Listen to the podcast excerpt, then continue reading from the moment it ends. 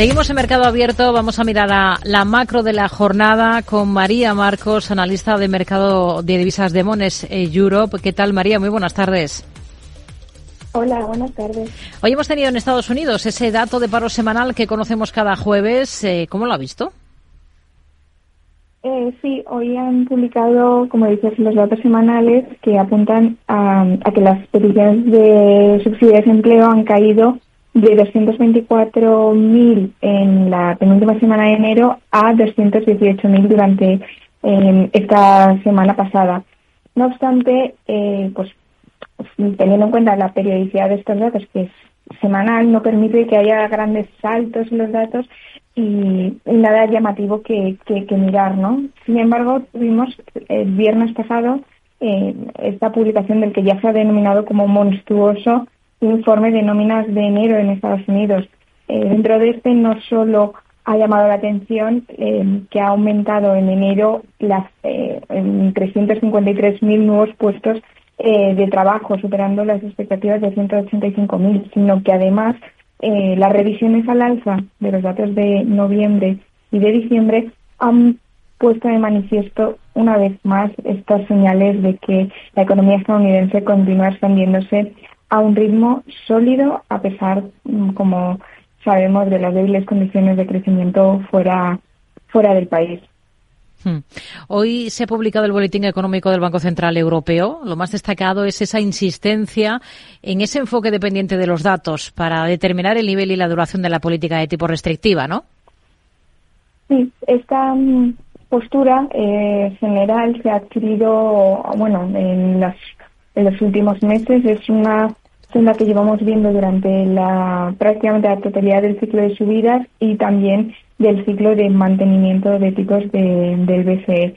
Y cabe decir que aunque los mensajes de algunos miembros del Consejo de Gobierno destaquen eh, por encima o por debajo de esa dependencia de los datos, sino más o menos laxos, eh, ya en la última reunión de enero eh, se, se encargó de recalcar que es altamente prematuro hablar actualmente sobre recortes de tipos en la eurozona.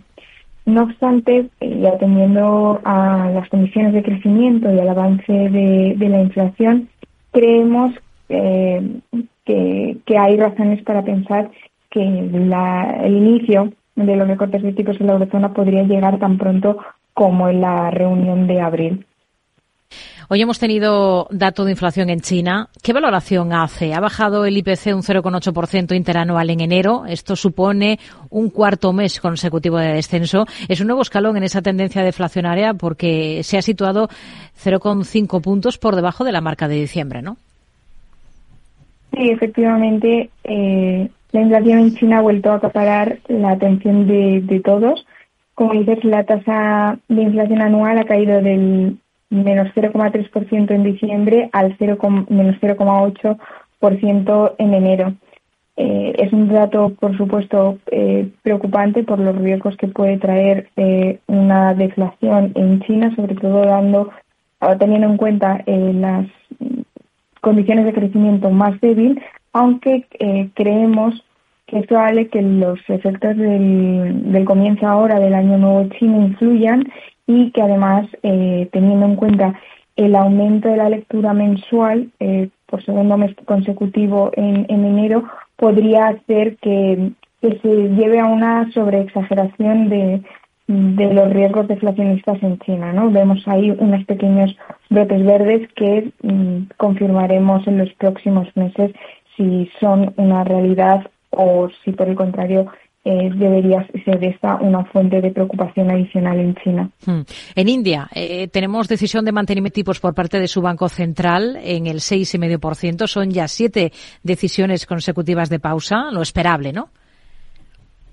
Sí, en su decisión de hoy, el, el Banco de la Reserva de China, como dices, eh, ha mantenido los tipos en una decisión, eh, bueno, mm, prácticamente unánime, tan solo un voto eh, en contra de, esta decisión eh, frente a cinco a favor. Y bueno, como, como comentas, en línea con, con nuestras expectativas y hemos visto que se ha adquirido además un tono bastante prudente sobre el estado de la economía, incluso eh, a pesar de que los resultados de la inflación subyacente han sido más débiles y que las previsiones de crecimiento se han revisado al alza, ¿no? Creo que nos daría un brote de esperanza, pero aún así la autoridad monetaria eh, de India se, se mantiene bastante eh, prudente al respecto. En nuestra opinión, este tono más, más cauteloso refleja un poco los efectos que pueda tener el fenómeno del niño en la inflación de los alimentos que en India, concretamente, además representan más de la mitad de la cesta eh, del IPC y, por tanto, podríamos ver una, un repunte al alza en, en los próximos meses. Venga el eurodólar eh, mucho más tiempo por debajo de esa cota de los 1,08. Lo tenemos ahora en 0,764. Pues lo cierto es que eh, nuestra previsión para enero ya situaba el par en, en este nivel del 1,0750 aproximadamente, eh, nivel que ha tardado una semana más de lo que esperábamos en llegar, pero bueno, creemos que las condiciones de base que adelantábamos son las que se están cumpliendo. De cara a este nuevo mes y un poco a, corto plazo, creemos que la política monetaria va a seguir siendo el factor determinante para el eurodólar, con los mercados eh, actualmente descontando seis recortes de tipos por parte del BCE este año y hmm. cinco eh, por parte de la Reserva Federal, lo que, como te digo, eh, casa con nuestro escenario base de principios de año hmm. y por tanto creemos que si esto se mantiene en los próximos meses el eurodólar podría incluso caer hasta el nivel del 1,05 antes de repuntar en la segunda mitad del año. María Marcos, analista de Mones Europe, gracias. Muy buenas tardes. Gracias, buenas tardes.